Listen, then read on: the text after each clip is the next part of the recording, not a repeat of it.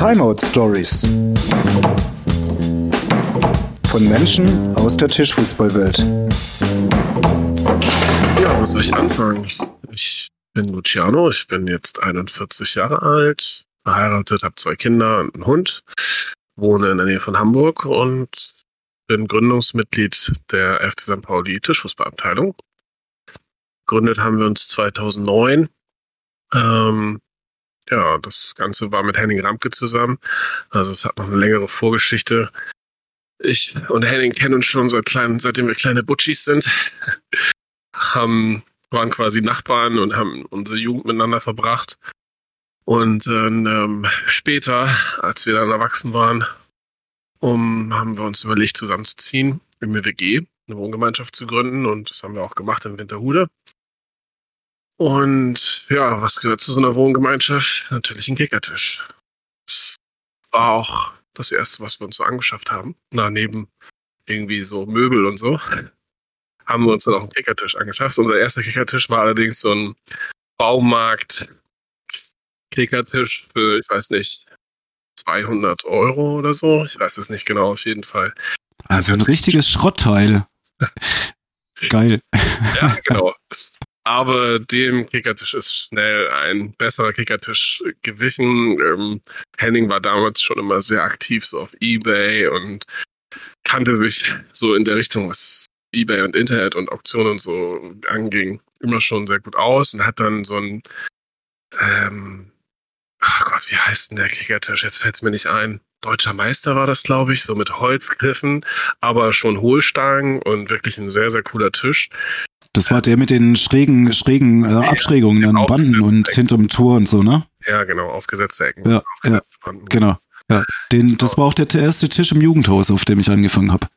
Ja, auch schon mit Hohl Hohlstangen ja. oder? Das, das war auch schon mit Hohlstangen, ja. ja. Ja, super cool.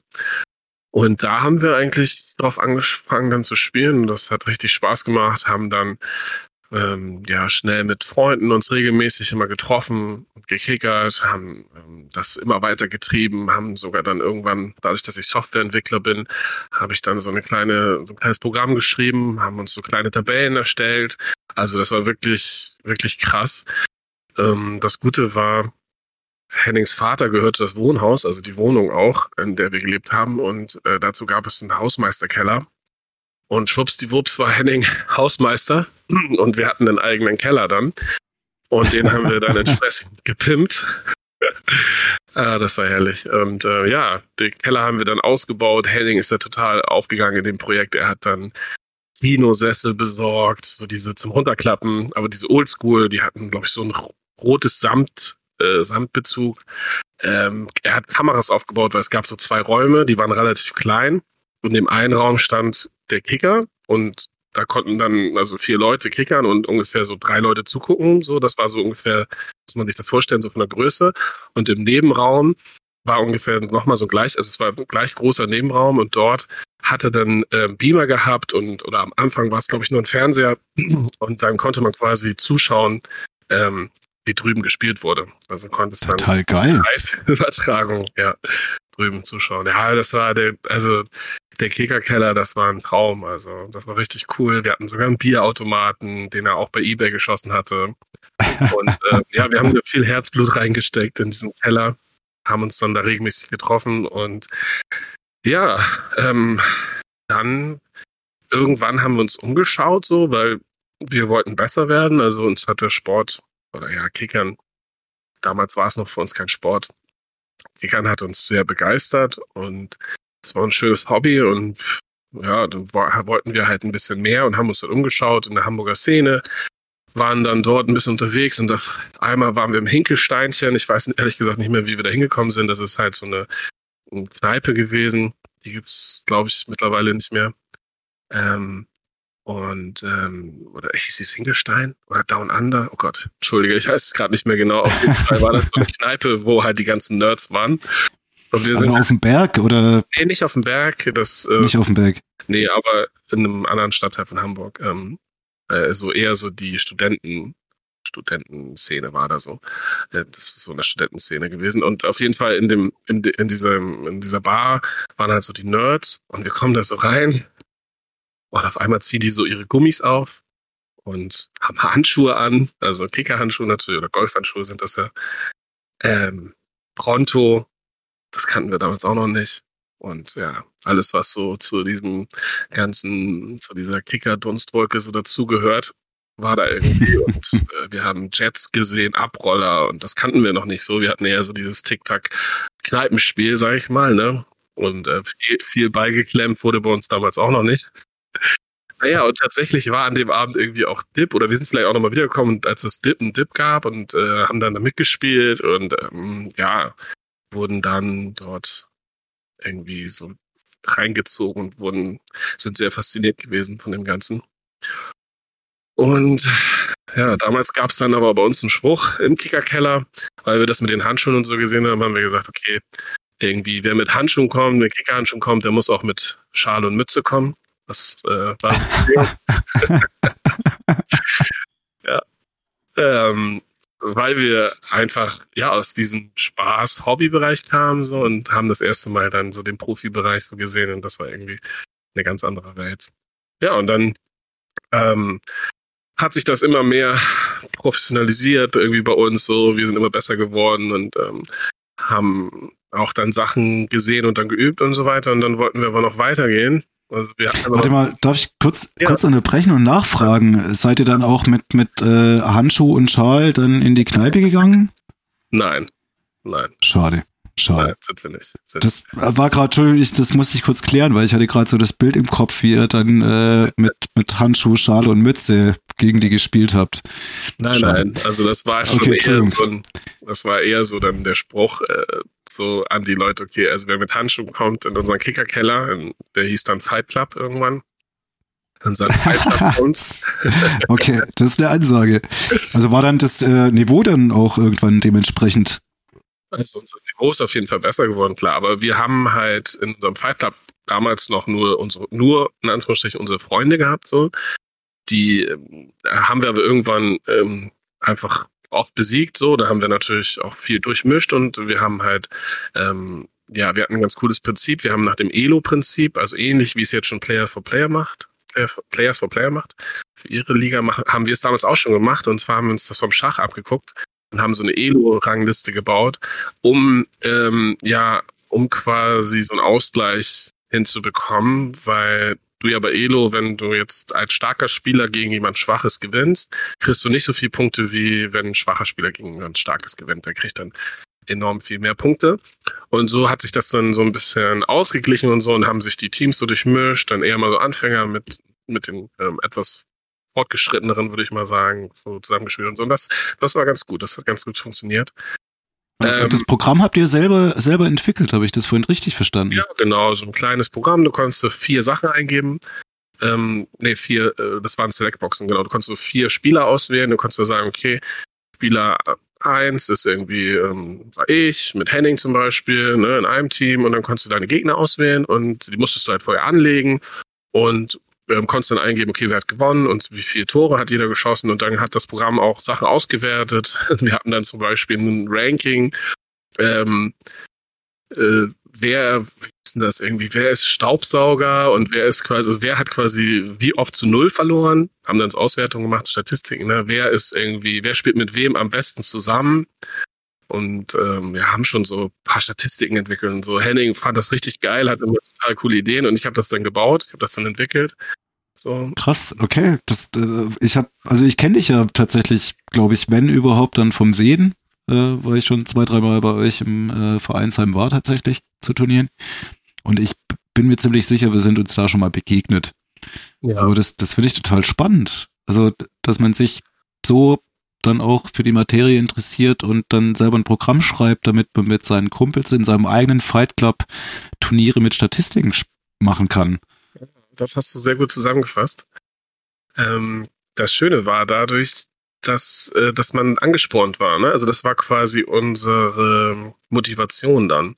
Das war das Schöne, weil also es war, ähm, wir haben es immer am Montag äh, eine Zeit lang gemacht, dann später haben wir es auf den Donnerstag verschoben, weil wir gemerkt haben, der Montag ist nicht so optimal, wenn man am Wochenende feiern war, dann gleich am Montag nochmal äh, zu kickern, weil da gehörte immer noch ein Bierchen dazu und damals noch Zigarette. Ähm, weiß nicht, der Montag, also der Ansatz war halt, wir wollten uns den Montag versüßen, weil der Montag an sich ja einfach nicht so der schöne Tag ist in der Woche. nicht. Und dann haben wir es irgendwann auf den Donnerstag verschoben. Ähm, und das war aber trotzdem die, die, Motivation so. Ähm, das erste, was man halt gemacht hat am Montag, beziehungsweise später am Donnerstag, ist zu gucken, okay, wie viele Elo-Punkte habe ich und äh, wer ist hier gerade Platz eins und so weiter. Dann haben wir später noch eingeführt, dass man ähm, ein Foto hochladen konnte, dass man sehen konnte, okay, ähm, du bist halt quasi Platz eins, da war dann ein Foto zu sehen und so. Und das war echt richtig cool. Dann haben wir noch eine Website dazu gebaut und so und konntest du dann online gucken, wer gerade wie dann in der Elo-Tabelle steht. Das war ziemlich lustig, ja. Ja, aber das befriedigt doch tatsächlich so einen äh, menschlichen Ur, äh, Urtrieb, sich irgendwo ein bisschen messen können. Ja, richtig. Und gucken, wie man eingeordnet ist und ja, es geht Challenge. so um die Challenge. Ne? Es geht so um die richtig, Challenge. Richtig. Ja, dass ja. du selber dich auch herausforderst, irgendwie zu sagen, okay, jetzt spiele ich mal gegen den ersten und so und versuche den mal zu besiegen und so. Ja. Genau. Ja, und ähm, wir hatten dann immer noch nicht genug. ähm, haben dann so in den Kinderschuhen wollten wir dann, also wir wollten dann, haben so unsere Freunde zusammen getrommelt und wollten dann so einfach einen Tischfußballverein gründen, aber ja, wir hatten halt auch keine Ahnung davon und ähm, es war alles nicht so einfach.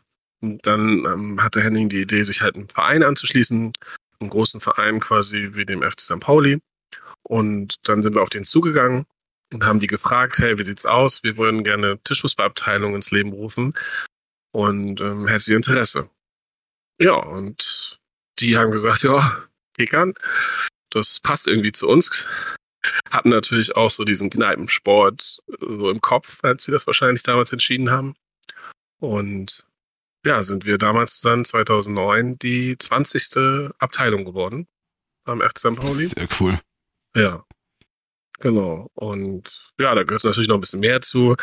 Wir mussten natürlich dann ähm, die Gründung offiziell machen, waren dann da im Stadion und es war irgendwie richtig cool. Das hat richtig Spaß gemacht und haben dann uns, ja, haben uns dann als Tischfußballabteilung dort ähm, etabliert quasi, oder ja, wie sagt man das? Haben uns dann dort ja, gegründet. Ja. ja. Nice. Also eigentlich so aus einem, ja, vom Fight Club zum Fight Club im Fußball. Genau. Ja. ja. Irgendwie schon. Nice. Ja, ja ich finde auch die eure Vereinslocation auch sehr gelungen am Millantor. Und äh, mit dem Vereins äh, Fanclub Vereinsräumen, oder? Genau, das ist der Ligaraum, so nennt sich das offiziell, ja. Ja. Das ist schon ziemlich cool, weil wir sparen natürlich enorm viel dadurch. Wir haben die Infrastruktur, wir haben sowas wie Parkplätze, wir haben die Bar, ähm, wir haben die Räumlichkeiten und müssen uns da nicht drum kümmern. Ne? Also wenn man jetzt einen Raum anmietet und einen Kickerverein gründet, dann hat man natürlich viel mehr Herausforderungen, wenn man das alles selber managen muss. Und das hat uns natürlich vieles genommen, so an administrativen Kram, den wir nicht machen müssen und konnten uns viel mehr so auf Tischfußball konzentrieren, darauf ähm, Leute zu begeistern, im Verein zu spielen. Und das war halt auch immer unser Ziel, dass, dass wir die Leute mh, mm, ja so dafür begeistern und denen auch zeigen, hey, das ist nicht nur Kneipe so, klar. Ich meine, nebenan ist direkt eine Kneipe, logisch. Das ist ja auch richtig so. Ich finde das auch, das ist auch der, der Ursprung, den sollte man auch nicht ähm, den sollte man auch nicht leugnen und das ist auch ein großer Teil und ähm, ich meine, wie viele Kneipen gibt es mit dem Kicker? Also das ist ja, das ist ja eine Kneipenkultur letztendlich, ähnlich wie Dart oder so ähm, oder Billard. Ähm, ja, ich finde, es gehört dazu und ich ähm, bin mittlerweile auch schon an dem Punkt, dass ich einfach das Kneipenspiel im Moment ähm, bevorzuge.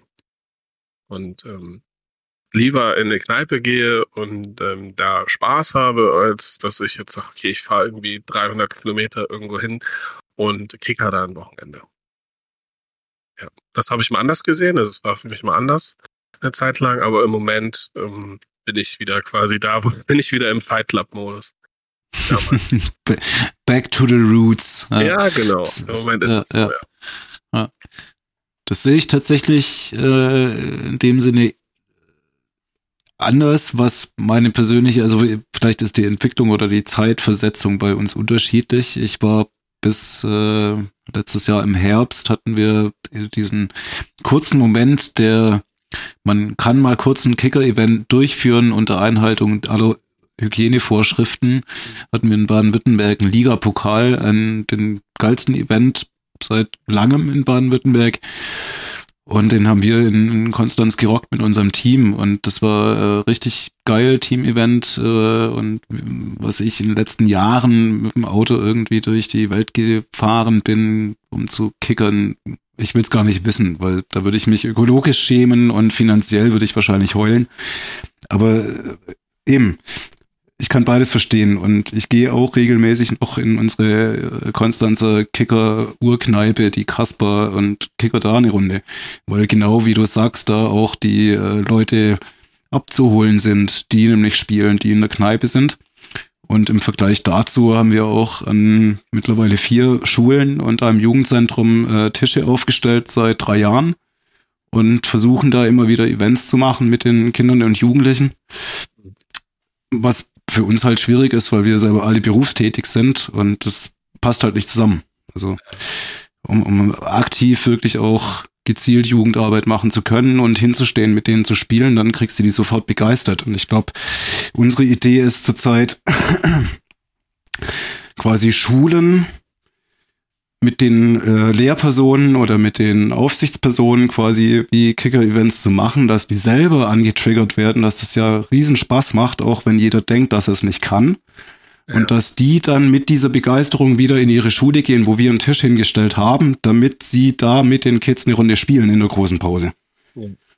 Diese und, Begeisterung, die diese Kinder mitbringen und diese Freude, das ist im Moment mega der, der Antrieb für mich oder das war eigentlich schon immer der Antrieb für mich. Also ich habe schon gerne Jugendturniere gemacht und mit Jugendlichen was gemacht und letztendlich sind wir darüber eigentlich auch so ein bisschen, ja nicht darüber, aber das ist eigentlich so auch die Motivation, ähm, etwas mit äh, Menschen mit Behinderungen zu machen, ähm, weil das klingt jetzt vielleicht ein bisschen blöd, aber die Menschen, die die eine geistige Behinderung haben und so nicht diesen gesellschaftlichen Zwang haben, die versprühen halt diese Freude noch.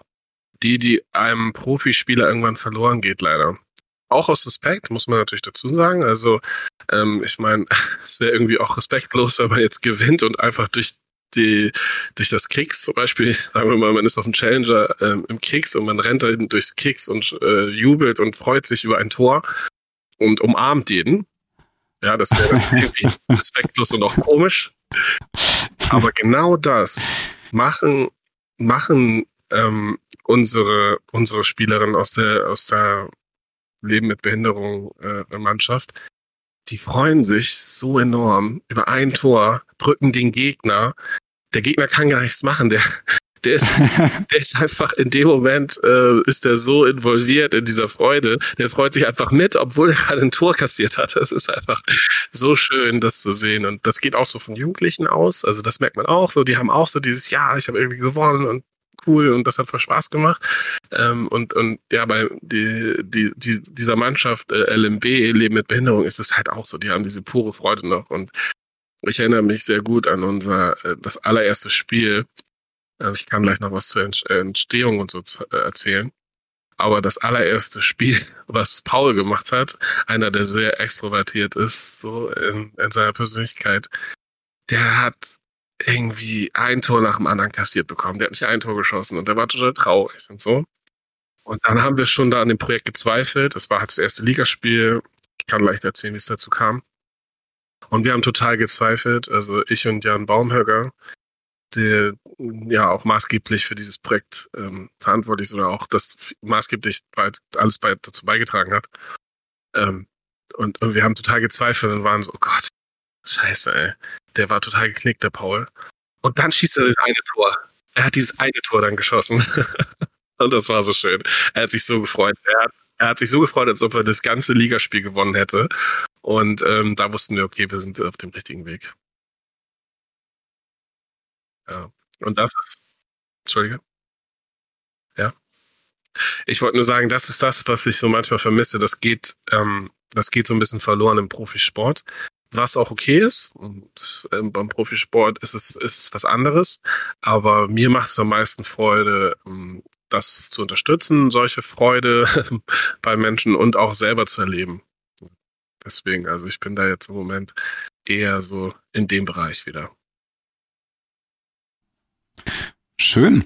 Also ich kann das total bestätigen, auch was äh, Menschen mit Beeinträchtigungen äh, angeht. Äh, ich hatte vor einigen Jahren, das war während der Zeit meiner Ausbildung zum Jugendheimerzieher in der Sophienpflege in Tübingen, war ich mit meinen ähm, Ausbildungsfreundinnen und Freunden äh, auf einer Sommerfreizeit, der, wo ausschließlich äh, Menschen mit Behinderungen mit waren.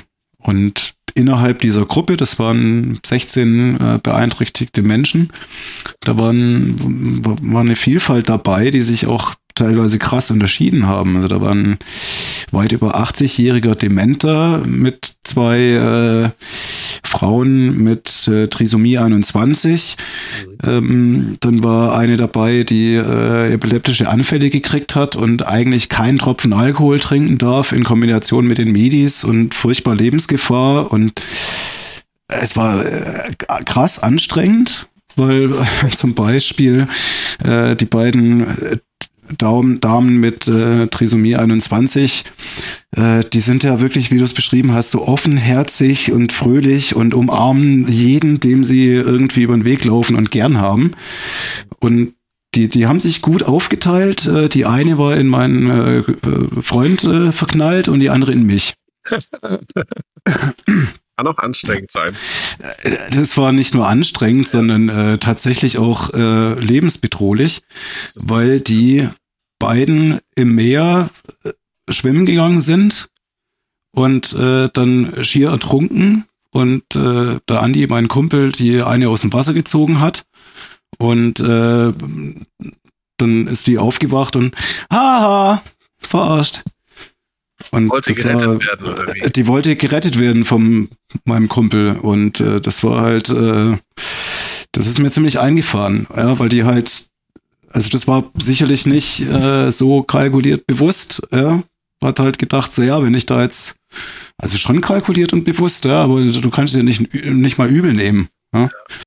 ja, es ist und bleibt einfach eine Krankheit. Und ähm, das ist natürlich auch ernst zu nehmen. Und man muss natürlich auch das Personal dafür haben. Also wir haben da schon immer Wert drauf gelegt, dass ähm, unsere Trainer auch qualifiziert sind. Also ähm, Jan Baumhöger, also Baumi auch genannt, ist ein Spitzname. Ähm, er, arbeitet halt auch mit Menschen mit Behinderung und hat auch die entsprechende Ausbildung und hat auch ähm, einen Alex und auch andere noch, die ihn unterstützen und die auch ähm, ja, einfach die nötige Ausbildung haben und wissen, was zu tun ist, wenn zum Beispiel mal jemand einen Anfall hat oder ähm, zusammenklappt oder ähm, andere Symptome hat, die ähm, ja, einfach durch die Aufregung entstehen können oder durch ja, Überanstrengung oder so. Und da haben wir auch schon immer Wert drauf gelegt, dass wir halt nicht so ein ja, dass unser Umfeld halt passt, also dass alles passt irgendwie, dass wir auch uns ja frei bewegen können, dass wir sicher sein können, also sicher in dem Sinne, dass du halt um, ähm, professionelle Trainer hast und ein professionelles Umfeld.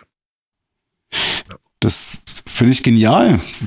Sind das auch ehrenamtlich Tätige oder wie, wie gewinnt, gewinnt man Menschen, also quasi Profis, für die Förderung einer Mannschaft von äh, ja, Menschen mit Beeinträchtigungen für diesen Randgruppensport. Wie, wie funktioniert das?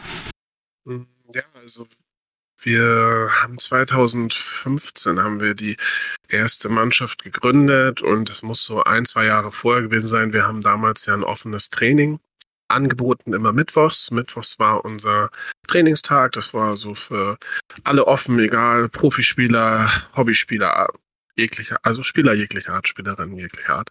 Und ja, und irgendwie ähm, ist dann eine Kooperation mit Leben mit Behinderung entstanden.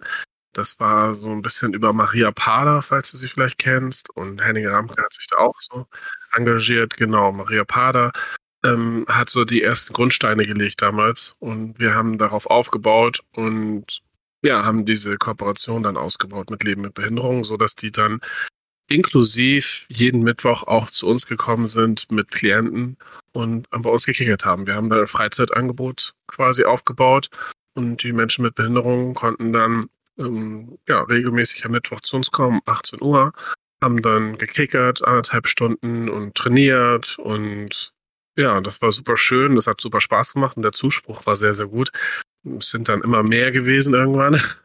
Und dann haben wir gesagt, okay, es irgendwie, das nimmt, es wird so gut angenommen, was können wir noch machen, wie können wir das, wie können wir das Angebot noch vergrößern? Das macht total Spaß, mit, äh, mit Leben mit Behinderung zusammenzuarbeiten, was können wir noch machen? Und dann war die Idee, dass wir gesagt haben, okay, wie wäre es mit einer inklusiven Kickermannschaft? Also wir haben schon immer Wert darauf gelegt, inklusiv alles anzugehen, weil der Kickertisch und der Kickersport das bietet. Ähm, wir hatten damals dann auch einen rollstuhlgerechten Kickertisch. Den haben wir gesponsert bekommen. Der hieß Moritz, der Kickertisch. Von, der wurde von einem Tischler hergestellt, der selber leider verunglückt war und im Rollstuhl dann saß.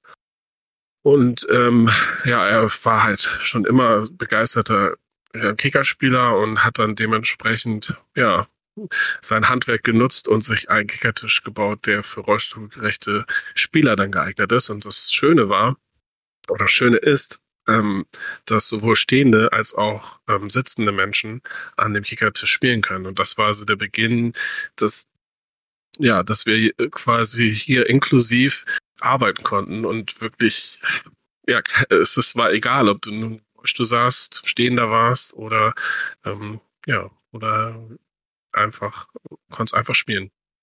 Das war echt schön. Ja. Und dann haben wir gesagt, okay, wir wollen noch weitergehen, was können wir machen? Wir haben halt diesen Fokus auf Inklusion gehabt, wir haben es halt nicht getrennt, ähm, wir haben alles immer an diesem Mittwoch gehabt, wir hatten da Training, wir hatten danach immer ein Turnier, also man konnte erst Training machen und danach konnte man bei einem Dip, konnte man dann quasi das Gelernte dann ausprobieren. Ähm, oder es ist auch immer noch so, sofern wir dann wieder öffnen können. Und darf, darf, Entschuldigung, darf ich kurz nachfragen? Habt ihr auch diesen Tisch, den du gerade erwähnt hast, der für beide spielbar ist? Habt ihr den auch bei euch im Club? Den haben wir nicht mehr bei uns im Clubheim, den haben wir an ein Flüchtlingsheim gespendet. Ähm, als es, ja, äh, ja, als wir es notwendig äh, hielten. Okay, äh, kann, klar, kann man mal machen. Ja, nee, das ist dem, äh, man muss dazu sagen, also 2015 haben wir diese Ligamannschaft dann gegründet. Da wollte ich gerade darauf hinaus. Also wir haben halt gemerkt, okay, das hat Zuspruch und wir wollen noch einen Schritt weitergehen. Wir wollen gerne in, eine inklusive Kickermannschaft im, im Hamburger Ligabetrieb etablieren und wollen uns quasi, ja, wollen das quasi erreichen. Und dann haben wir halt mit dem Hamburger Verband gesprochen.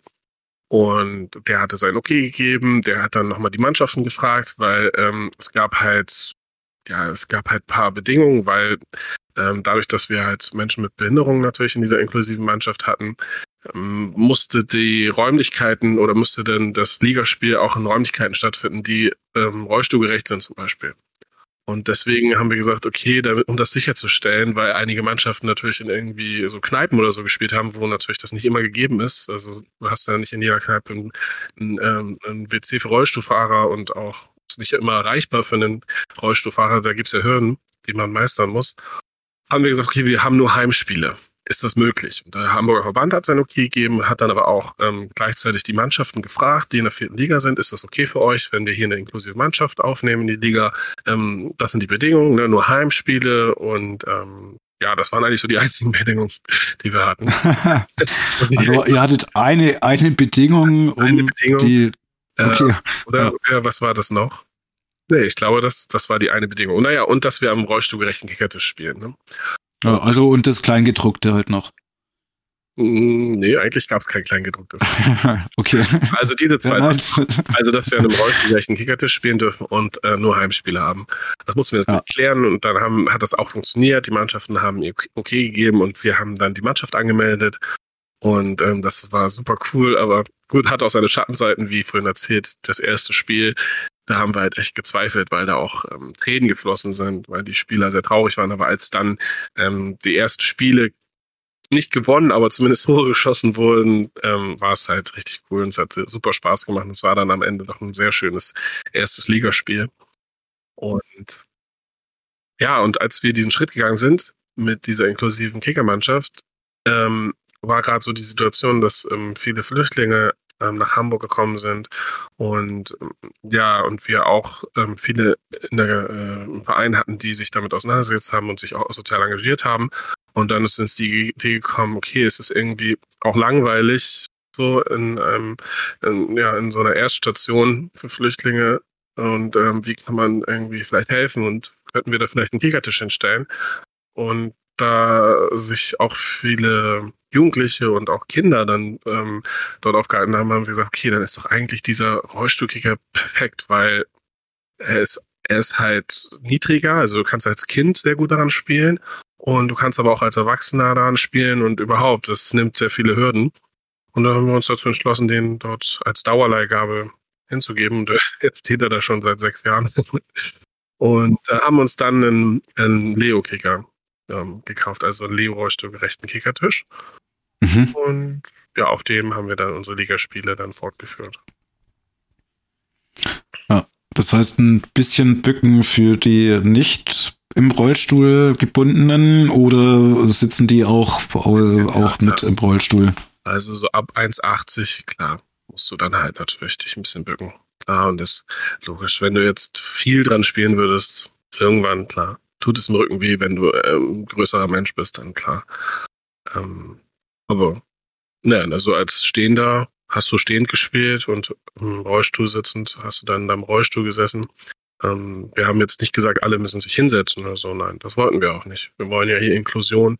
Und ja, das hat super funktioniert. Nein, es äh, hat mich jetzt einfach interessiert. Also ich hätte jetzt spontan gedacht, so wenn der Tisch ausgerichtet ist auf die Sitzhöhe im, Rollstuhl sitzend, wäre vielleicht auch eine Überlegung, sich dann selber einfach in den Rollstuhl zu setzen.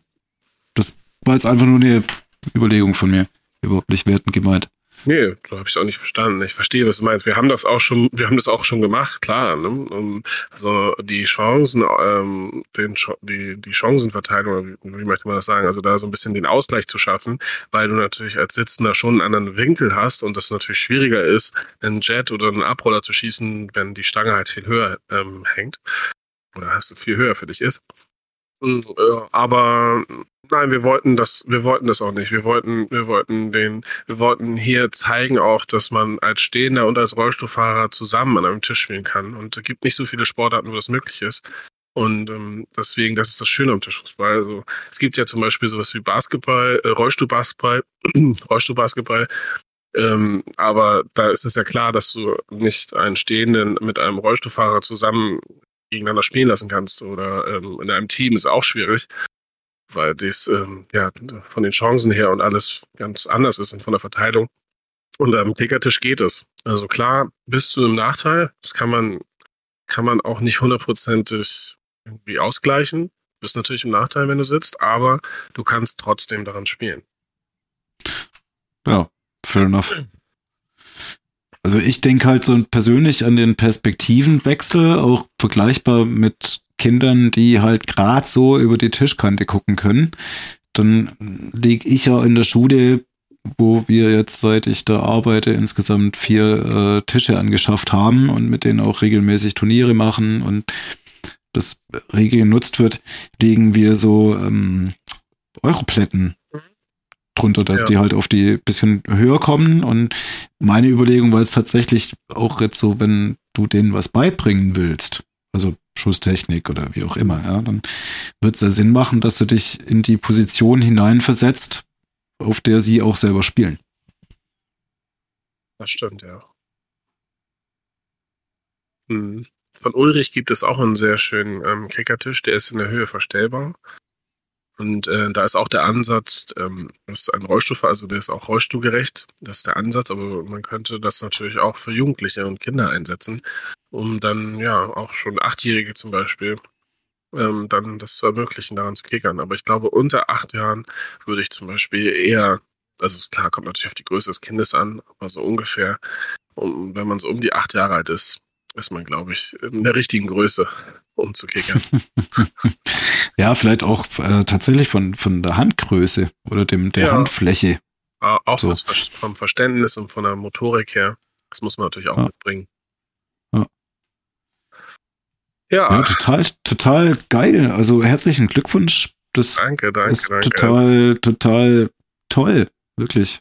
Ja, ich bin auch echt super stolz ähm, auf diese Projekte, die wir da umgesetzt haben. Und ähm, es waren auch immer, oder es sind auch äh, super coole Leute einfach bei uns im Verein, die das auch ähm, vorangetrieben haben und da viel Herzblut und, und ähm, Schweiß reingesteckt haben. Und ähm, am Anfang war auch viel Ehrenamtliches. Ähm, wir haben aber dann irgendwann gesagt, okay, wir möchten eine gewisse Verlässlichkeit und wir müssen, möchten eine gewisse Pro, Professionalität. Und mittlerweile bezahlen wir halt unsere Trainer auch. Klingt komisch. Aber ja, wir bezahlen unsere Trainer sowohl die für den Behindertensport als auch für den Nichtbehindertensport und ähm, sind da einfach auch auf, einer, ja, auf einem Niveau, wo wir einfach sicher sein können, okay, wir haben hier eine gewisse Professionalität, wir haben hier ähm, ja, äh, Trainer, die eine die richtige Ausbildung dafür haben und äh, ja, und haben da so einen guten Rahmen. Und mit der Kooperation natürlich mit Leben mit Behinderung haben wir natürlich einen super starken Partner. Einer der größten Träger in Hamburg. Und ja, machen coole Events mit denen zusammen. Also Sommerkicker-Turnier. Ähm, das ist dann aber nur für Menschen mit Behinderung. Ähm, wir machen ähm, ja verschiedenste Sachen zusammen. Wenn zum Beispiel Events sind, Altonale oder sowas, das ist dann so ein, ja, so ein Straßenfest in Hamburg. Da sind wir dann Mhm. und präsentieren uns und haben schon verschiedenste Sachen gemacht. Und das Schöne ist, wir sind auch schon zweimal äh, prämiert worden. Also wir haben schon zweimal eine Auszeichnung bekommen. Und das hat uns sehr glücklich gemacht. Auch mit Preisgeld, was wir dann wieder in einen nächsten Kickertisch stecken konnten. Wir haben dann irgendwann den zweiten Leonard Rollstuhl-Kicker angeschafft und das war richtig cool. Das hat richtig Spaß gemacht. Ja, ich denke eben, da, ich meine, ich finde das überhaupt nicht verwerflich, sondern im Gegenteil, ich finde es toll, dass da Ressourcen vorhanden sind, dass die Menschen, die anderen Menschen was zeigen, sich engagieren, dafür Zeit investieren, dass das auch honoriert wird und wenn die Ressourcen vorhanden sind und die äh, notwendigen Mittel, dass das dann auch finanziell belohnt wird oder halt äh, ja honoriert wird. Ich finde es total toll, dass dafür, dass ihr da ein Netzwerk hingekriegt habt, dass das möglich ist, dass die was dafür kriegen. Das ist Wahnsinn. Geil. Ja, danke. Chapeau. Und ich glaube, das tatsächlich würde ich auch, äh, so wie ich es jetzt verstanden habe, äh, durch den Anschluss als Abteilung in dem Sportverein, Fußballverein St. Pauli. Ja, wie ich äh, eingang, eingangs schon sagte, ähm, nimmt es einem viel Arbeit ab, wenn du in einem Fußballverein oder in so einem großen Verein wie der FC St. Pauli deine Abteilung hast. Du musst dich halt um bestimmte Sachen nicht kümmern. Das ist, ähm, das ist gut, weil du kannst dich auf deinen Sport konzentrieren. Du kannst dich auf die Vereinsführung konzentrieren. Ähm, aber bringt natürlich auch andere Sachen mit. Also es ist nicht so, dass du jetzt Gelder bekommst, wie viele immer denken. Also die, die hören den Namen FC St. Pauli, ein großer Zweitligaverein und die denken, ähm, jede Abteilung bekommt irgendwie Geld aus einem großen Topf. Das ist nicht so, ganz im Gegenteil. Wir müssen für jedes Mitglied bezahlen. Wir zahlen eine Bearbeitungspauschale 1,50 jeden Monat in, äh, an den Verein. Aber natürlich kann man aus anderen Sachen nicht ähm, keine äh, keinen monetären, du hast keinen monetären Vorteil, aber du hast diesen Vorteil der Infrastruktur und das ist natürlich super. Ne, du kannst mit dem Namen FC St. Pauli viel machen, du kannst mit der Marke FC St. Pauli viel machen und das gibt dir natürlich enormen Schub und kann ich auch nur anderen raten, die jetzt gerade überlegen, einen Tischfußballverein zu gründen. Guckt bei euch in der, in der Umgebung, gibt es da einen großen Sportverein, dem ihr euch vielleicht anschließen könnt. Und ja, und da, dann ist so diese Einstiegshürde geringer. Und dann klappt das sicherlich auch. Ja. Also man darf die Zeit und den Aufwand, was das kostet, so eine Abteilung ähm, über so eine lange Zeit dann auch ja zu führen und zu wachsen, das mm, bedeutet viel Arbeit und muss, da müssen auch die Leu richtigen Leute Lust und motiviert sein und das ist bei uns zum Glück so.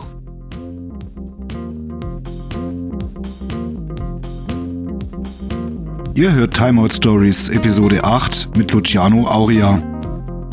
Ich hoffe, ihr seid genauso motiviert, weiter dran zu bleiben wie die Kickerszene in Hamburg. Heute gibt es spannende Geschichten aus der Tischfußballwelt in Überlänge. Welche diversen Angebote geschaffen wurden, wie Inklusion realisiert wird, wie in St. Pauli Hochschulsport umgesetzt wird und detaillierte Einblicke in die besondere Tischfußballwelt Hamburgs. Dazu ein interessanter Vergleich zur provinzialen Bodenseestadt Konstanz. Ja, also, ähm, wir haben uns ja 2009 gegründet und sind dann stetig gewachsen. Das war sehr, sehr schön. Nach den ersten drei Jahren hatten wir schon 150 Mitglieder. Das war richtig cool. Und ähm, wir haben da irgendwie so den Nerv der Zeit getroffen und haben uns dann im Laufe der Jahre jetzt äh, mittlerweile Stand heute mehr als verdoppelt. Und was richtig schön ist, wir haben 26 Mannschaften im Moment, die im Ligabetrieb teilnehmen. Beziehungsweise ne, im Moment ist ja alles auf Eis gelegt, aber es sind 26 Mannschaften, die mitspielen in der, in der Hamburger Liga. Das freut uns sehr. Und wir haben irgendwann auch den Sprung in die ähm, Bundesliga geschafft. Wir hatten, haben zwar paar mehr Anläufe gebraucht, aber letztendlich ähm, sind wir dann im ersten Jahr auch direkt Meister geworden in der zweiten Bundesliga und sind dann in die erste Bundesliga aufgestiegen. Das war sehr, sehr schön, uns sehr gefreut und konnten dann jetzt auch aus eigenen Reihen noch eine weitere Bundesligamannschaft ähm, stellen, das Five Bar. Und das hat uns sehr gefreut und das war eine schöne Entwicklung und ähm, ja, jetzt äh, war unser Ziel eigentlich für 2020 ähm, 400 Mitglieder zu erreichen. Das haben wir jetzt noch nicht erreicht, das Ziel. Und muss auch sagen, leider ist es jetzt verständlicherweise jetzt auch rückläufig. Aber trotzdem ähm, sind wir sehr, sehr stolz, dass wir jetzt so viele Mitglieder schon haben und so viele Leute auch schon begeistern konnten für unseren Tischfußballsport. Und ja, was auch sehr schön ist, dass wir ähm, ein Jahr, nachdem wir die inklusive Kickermannschaft gegründet haben, damals, 2015, bereits ein Jahr später schon die zweite ins Leben rufen konnten. Das war auch richtig cool. Also wir hatten so viel Andrang und wurden immer mehr, dass wir irgendwann gesagt haben, okay, wir sind so viele ähm, in dieser inklusiven Kickermannschaft, wir brauchen eine zweite. Und das war auch sehr schön, dass wir die dann auch ins Leben rufen konnten. Und ja, was auch sehr schön war, 2016, 2016 haben wir das erste internationale Kriegerturnier in Hamburg ausgetragen mit dem Hamburger Verband zusammen. Da waren insgesamt 400 Spieler aus ähm, verschiedenen Nationen, Dänemark, England, Belgien, Luxemburg, Italien, also wirklich von ganz, aus ganz Wahnsinn. Europa. Ja, es war richtig schön. Wir hatten ähm, 40 Kickertische, einer davon, einer davon war auch ein rollstuhlgerechter Kickertisch und das hat richtig Spaß gemacht. Und es war auch ein richtig spannendes Finale. Ja. Sowas kann man dann natürlich mit dem FC St. Pauli ähm, als Background natürlich auch super gut auf die Beine stellen. Wir haben es nämlich direkt im Stadion gemacht, im Ballsaal, mit Blick ins Stadion und einer super Infrastruktur, weil das Stadion ja ein Stadtstadion ist und man aus, als Auswärtiger natürlich dann super einfach ähm, anreisen kann und auch Hotels findet und auch nach dem Kickern noch eine schöne Zeit auf der Reeperbahn und so verbringen kann. Das ist natürlich sehr, sehr schön. Es, es, hat viel zu gut, also es hat vieles zusammengepasst. Mit dem FC St. Pauli haben wir einfach einen starken Verein gefunden damals und ähm, es waren die richtigen Leute, es sind die richtigen Leute im Verein, die auch Lust haben und ähm, da, mit dem, was man hat, auch viel, viel machen. Und ja, so haben wir zum Beispiel jetzt auch eine Kooperation schon seit 2011, glaube ich. Ja, richtig lange, seit 2011, eine Kooperation ähm, mit äh, Hakito und Nokito.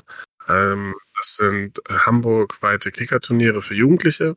Das ist der Jene Halabi, der ähm, ist da der Vorsitzende und ähm, der macht ja vieles im Bereich Jugend und kommt auch aus dem Bereich beruflich.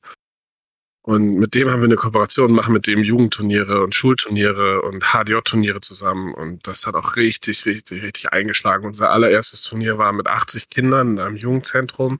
Ähm, es war richtig cool. Wir hatten super viele Tische, ich glaube acht Tische, also ist für ein HDJ schon sehr viel. Wir haben natürlich auch welche mitgebracht und hatten richtig coole Technik mit Beamer und ähm, Bildschirm und so weiter. Und haben das damals auch schon über die Turniersoftware gemacht.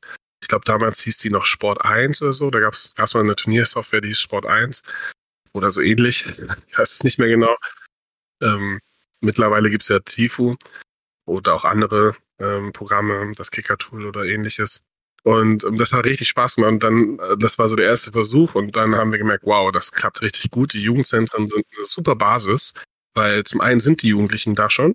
Die kennen das Jugendzentrum. Oft haben die schon einen Kickertisch. Und ähm, das ist für die nicht irgendwie, die müssen irgendwo hinfahren, um zu kickern, sondern die gehen einfach in die Jugendzentrum. Und das hat so gut funktioniert. Und seitdem machen wir ähm, jedes Jahr Turniere. Und das macht so viel Spaß und haben es dann irgendwann ausgeweitet und haben gesagt, okay, Jugendzentrum, das macht schon mal super Spaß, das funktioniert sehr gut. Die Infrastruktur ist da. Das ist ja auch immer sehr wichtig. Die haben meistens die Räumlichkeiten und auch die ganze ja, Infrastruktur wie, keine Ahnung, das, was man halt braucht, Essen, Trinken, Toilette und ähnliches. ja, das ja, und satt, satt, satt, sicher, sauber. Genau, satt, sicher, Hat sauber. Habe ich während meiner Ausbildung gelernt als Jugenderzieher. Die drei wichtigsten Basics in der Arbeit mit Kindern und Jugendlichen. Ja, und das bietet so ein Jugendzentrum und das macht natürlich äh, super viel Spaß, wenn du dich um sowas nicht kümmern musst. Und dann haben wir aber gemerkt, okay, wir können da noch mehr machen, wir können das auch an Schulen anbieten. Und wir waren total erstaunt, wie gut das funktioniert. Erstmal, wie gut Schulen das annehmen und sagen, ja, wir wollen das machen, wir stellen Personal zur Verfügung, Lehrer, die dann am Sonntagabend irgendwie Kickertische aufbauen und so weiter. Das muss man ja auch erstmal schaffen. Und es kam so an den Schulen. Bitte? Ich musste einfach nur lachen. Ich arbeite ja an einer Schule. Also ich weiß, ich weiß, ich kenne die Problematiken. Und äh, tatsächlich hatten wir in Konstanz äh, 2014, 15 eine Kicker-Turnierserie mit den äh, regionalen Jugendhäusern angeleiert. Ein, ein Kicker Location Cup Junior äh, wo wir mit insgesamt sechs Jugendhäusern hier in der Region Turniere gemacht haben. Der Zulauf war ja so medium medium befriedigend. Aber die, die da waren, die waren voll dabei. Und das Finale war auf der GEWA-Messe. Das ist eine große Bodenseemesse, die grenzüberschreitend mit Kreuzlingen zusammen organisiert wird, wo irgendwie am Tag, glaube ich, ich weiß nicht, wie viele tausend Besucher kommen. Und da auf der Messe hatten wir dann vier Tische aufgestellt und das Finale dieses Jugendturniers quasi auf der GEWA-Messe ähm, ausgerichtet.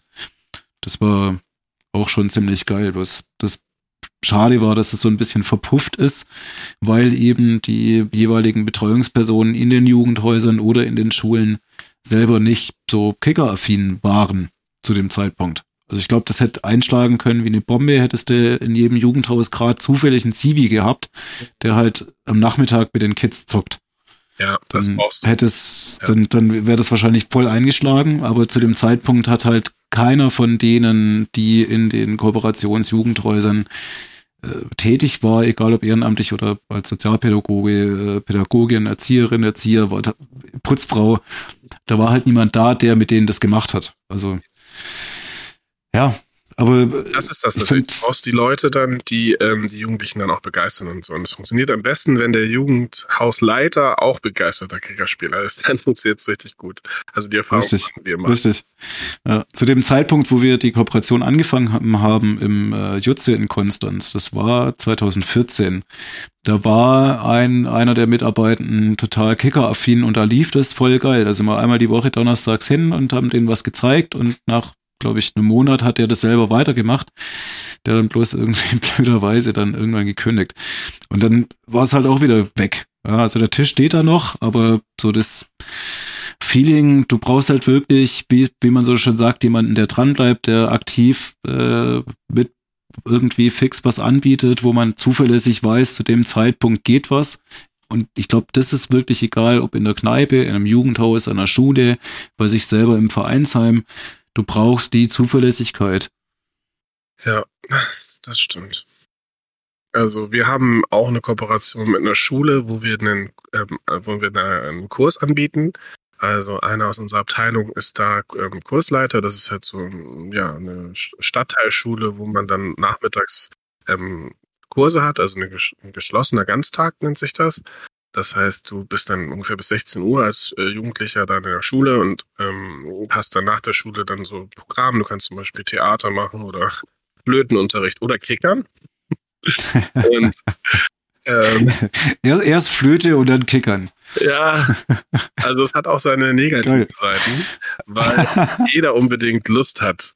Also das ist halt der Nachteil äh, an solchen AGs. Das ist ja quasi Pflicht, das ist ein geschlossener Ganztag.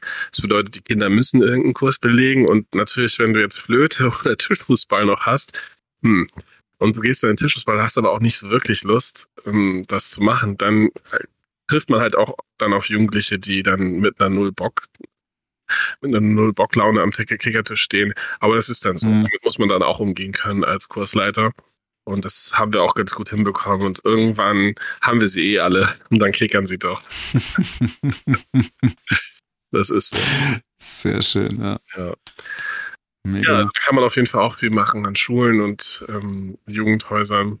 Also das ist auch immer ein guter Start irgendwie. Und ja, damals, äh, das habe ich noch gar nicht erzählt. Wir hatten damals auch einen super Boost quasi, kann man sagen.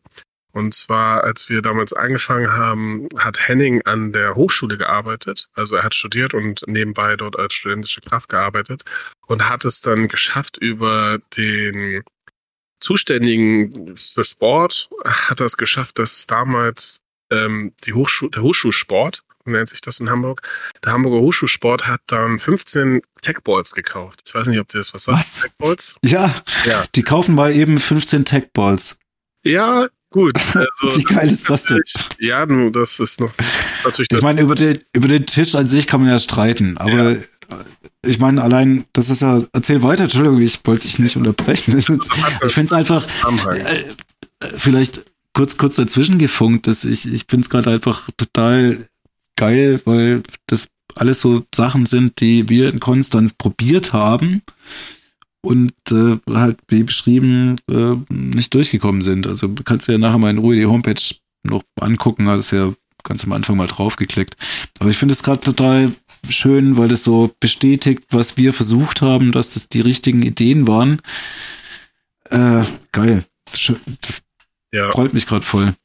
Danke. Also große Props natürlich auch an Henning. Ähm, Henning war damals auch schon die, die krasse, große, treibende Kraft. Ähm, hatte aber auch als, er hatte damals als Student natürlich auch die nötige Zeit, muss man dazu sagen. ähm, und auch kannte einfach dann wohl die richtigen Leute ähm, und hat es geschafft, äh, diesen Kurs anzubieten. Also es gibt vom Hochschulsport halt Kurse. Du kannst halt dann pro, Semester Kurse buchen, zahlst dann, weiß ich, zum Beispiel 45 Euro, je nach Kurs natürlich, ne, und zahlst du dann für ein Semester und hast dann Kurse einmal die Woche, wo du dann hingehst, da gibt's alles Mögliche. Also von, ich weiß gar nicht, Paddeln oder Yoga oder was es halt so gibt beim Hochschulsport, ich weiß nicht genau. Und Henning hat es halt geschafft, Tischfußball als Kurs anzubieten und er hat aber gesagt, okay, ich brauche aber Kickertische dafür und hat es geschafft, dass der Hamburger Hochschulsport dann 15 Kickertische kauft, Techballs. Und ja, das, wie du schon sagst, das ist natürlich äh, krass und man muss bedenken, so ein Tisch hat damals und wahrscheinlich heute kostet er wahrscheinlich auch noch so viel, so um die 900 bis 1000 Euro gekostet. Das war natürlich viel Geld die ähm, der Hamburger Hochschulsport da freigegeben hat. Andererseits muss man natürlich das auch immer in Relation sehen. Hamburg ist natürlich eine große Stadt mit fast zwei Millionen Einwohnern und ähm, da ist natürlich, das ist eine andere Dimension. Und ähm, genau, die Idee ist dann auch gewesen, dass man die Tische halt verteilt in den Studentenwohnheimen und so dann auch die Studenten zu dem Sport bringt und sie begeistert. Und das hat auch super funktioniert. Irgendwann ist es dann abgeflacht. Ähm, wir haben dann leider irgendwann die Kurse nicht mehr zusammenbekommen. Aber ähm, trotzdem, das war ein enormer Boost damals. Mhm. Das glaube ich, ja. Ja, das war richtig cool. Ja. Nein, ich denke, dass das, äh, ich finde, Hamburg, was das Thema Kickern und Tischfußball angeht, da das sucht seinesgleichen als Vergleichsmöglichkeit. Ja. Das ist eine völlig eigene, eigene Welt aus meiner Sicht, mhm. in der ich auch schon ganz häufig unterwegs sein durfte und Gast war in verschiedenen Lokalitäten. Und was ich total spannend finde, auch wie ich es gerade eben schon begeistert gesagt habe, das sind genau die Ideen, was wir ausprobiert haben, was hier in Konstanz halt aufgrund zu wenig Menschen, die anwesend sind, nicht funktioniert. Und dass das in ja, Hamburg das so erfolgreich läuft, das ist äh, total schön, das freut mich. Ja. Und man muss natürlich auch sagen, dass es ähm, also man sieht das auch an den anderen Städten, wo diese Kneipendichte da ist. Da funktioniert das meistens. Da ist meistens eine große Kickerkultur, weil du kannst in Hamburg wirklich von einer Kneipe in die nächste stolpern und da steht ein Kickertisch. Und du musst nicht irgendwie mit der Bahn irgendwo hinfahren, sondern du kannst einfach in eine Kneipe reingehen, kickerst dort, wenn es da nicht mehr gefällt, gehst du einfach raus, zehn Meter weiter und kannst wieder kickern. Und ja. diese Kickerdichte, die ist natürlich nach und nach entstanden. Also die, die Kneipen haben auch gemerkt, okay, wenn ich mir hier einen Kicker hinstelle, habe ich nochmal andere Kundschaft und ähm, kann so irgendwie meinen Laden pushen. Und ähm, haben gemerkt, dass das gut ist für den Laden. Und es hat sich immer weiter ausgedehnt.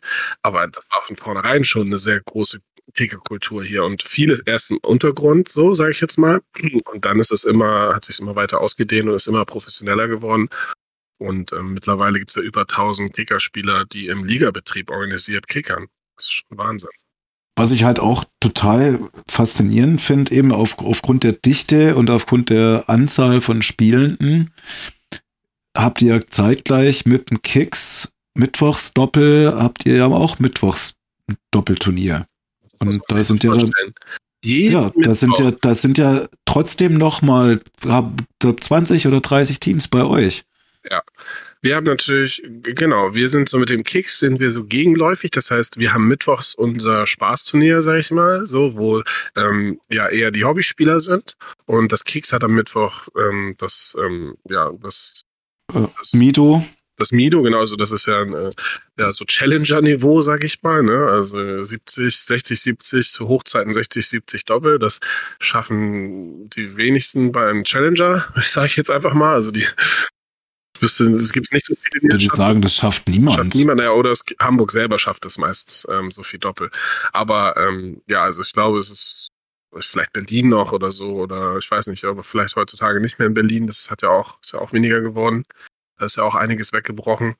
Ähm, aber das muss man sich mal vorstellen. Das heißt, äh, so im Schnitt sind es, glaube ich, 40, 50 Doppel in Hamburg.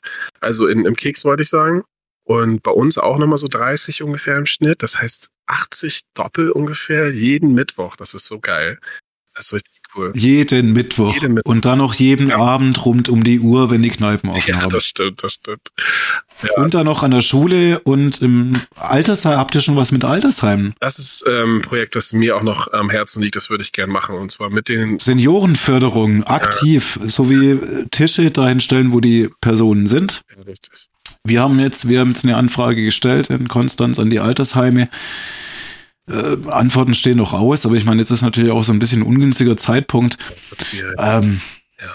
Aber also was, was wir tatsächlich auch gemacht haben, ist, dass wir die Tische, die wir im Club stehen haben, unseren Mitgliedern angeboten haben, dass sie die abholen können und zu, zu Hause aufstellen, dass die wenigstens gebraucht werden und unsere Mitglieder wenigstens spielen können. Und das haben wirklich einige genutzt. Also es haben, wir haben insgesamt äh, 14 Tische verschiedener Art und äh, ich überlege jetzt gerade, sechs Tische sind verteilt an Mitgliederinnen und Mitglieder, die den Tisch zu Hause stehen haben, um da halt spielen zu können. Und das ist zumindest das, was wir tun können, damit die bei der Stange bleiben, wie man so schön sagt. Es ist genauso. Auf jeden Fall. Also ich, wir versuchen auch verschiedenste Sachen im Moment so ähm, ausprobieren. Also wir haben auch unsere Tische komplett ähm, verliehen. Also wir haben keinen einzigen mehr im Lager stehen. Wir haben auch drei verkauft. Ähm, normalerweise, wir machen das so, dass wir immer zur deutschen Meisterschaft äh, unsere Kicker verkaufen, also einen Anteil unserer Kicker verkaufen, so drei, vier. Ähm, und dann aber der deutschen Meisterschaft vergünstigt neue kaufen, meistens dann immer einen mehr, als wir hatten, um uns auch ein bisschen zu vergrößern. Und ähm, genau, und dann haben wir gesagt, okay, jetzt ist ja keine deutsche Meisterschaft und sowieso ist irgendwie blöd alles mit Kickern im Moment, dann verkaufen wir die jetzt schon und haben die anderen Tische dann verliehen. Das hat auch sehr, sehr gut funktioniert. Ähm, ja, und jetzt haben wir noch so Überlegungen, ob man vielleicht irgendwie ein Training anbieten kann über so Videokonferenzen oder so. Aber es ist schon schwierig. Also man müsste es schon professionell, wir wollen es, wenn dann auch professionell aufziehen, so ein bisschen über Twitch vielleicht. Das ist ja so eine Plattform, wo du live streamen kannst. Und dann vielleicht mit einem Trainer äh, und einem quasi am Laptop, der dann ähm, moderiert. Irgendwie so, irgendwie so könnte es funktionieren, aber da müssen wir jetzt erstmal gucken, ob die Mitglieder es überhaupt wollen. Also das ist der nächste Schritt, ist, dass wir die Mitglieder fragen, hey, habt ihr Lust dazu überhaupt? Wollt ihr das? Wäre das etwas, was ihr nutzen würdet? Weil wenn das niemand möchte, dann brauchen wir es auch nicht anbieten. Ja, ich meine, der Aufwand ist ja auch nicht zu unterschätzen. Also das merke ich ja jetzt gerade bei meiner Podcast-Idee. Äh, das braucht schon ein paar Minuten Zeit. Ja, auf jeden Fall. Ja, aber es macht Riesenspaß und, und für mich persönlich ist es echt so der, Ausgleich, den ich sonst tatsächlich durch das Kickern und Organisieren und auf Turniere fahren gefunden habe. Das ist gerade vergleichbar. Also man kann noch so viel rausziehen. Das merkt man ja auch jetzt einmal an dir. Du machst jetzt den Podcast. Gab ja auch schon mal einen Podcast, Kigeri oder so ähnlich hieß der. Ähm, und was natürlich auch super schön ist, was, was man jetzt gerade, diese neuen Medien verknüpfen sich gerade mit unserem Kickersport und das schafft Lin im Moment sehr gut. Lin macht ja viel jetzt auf Twitch und ähm, mit Inside Fuß zusammen hat es auch, glaube ich, bei äh, die Lin und Katie Show. Leonard unterschrieben. Bitte? die Lynn und Katie Show meinst du, ne? Lynn und Katie Show auf Twitch, ja. genau. Bei Instagram genau, ja. die sich ja ähm, mit denen zusammengetan und machen da diese Show, genau. Finde ich super interessant. Also die hatten ja wirklich schon hochkarätige Gäste, sage ich jetzt mal, also bezogen auf die Kicker-Szene, wirklich sehr, sehr schön. Ähm, also das macht richtig Spaß dazu zu schauen. Super professionell, also wirklich Glückwunsch an die beiden, die machen das sehr, sehr gut. Und ja, Lynn geht ja noch weiter. Sie macht ja viel über Social Media und Instagram und ähnliches. Und das finde ich super spannend und das ist auch richtig so, weil darüber ähm, erreicht man die Leute, denke ich. Weil ich habe die Erfahrung gemacht, zum Beispiel Fernsehen, Zeitung und so weiter. Das ist ganz nett, so, aber eigentlich nur ein, ein heißer Tropfen. Nee, wie war das? Ein Tropfen auf dem heißen Stein. Mhm. Ja, so rum stimmt's. Weil ich habe so viel schon in die Richtung gemacht und auch so viele Sachen wurden veröffentlicht, aber es ist nichts bei rumgekommen. Und was richtig gut funktioniert, ist Bring Your Friend. Also du spielst Tischfußball und hast einen Kumpel und bringst den mit zum Tischfußball. Das ist das Beste, ja. was eigentlich sehr, sehr gut ja. funktioniert. Bring your friend. Ja. Und ähm, das ist so ein bisschen wie wenn du jemanden fragst, so, ja, ähm, keine Ahnung, was hast du für ein Handy und ist das gut? Und der sagt, ja, das ist richtig geil, so, das ist das und das und das dann gut.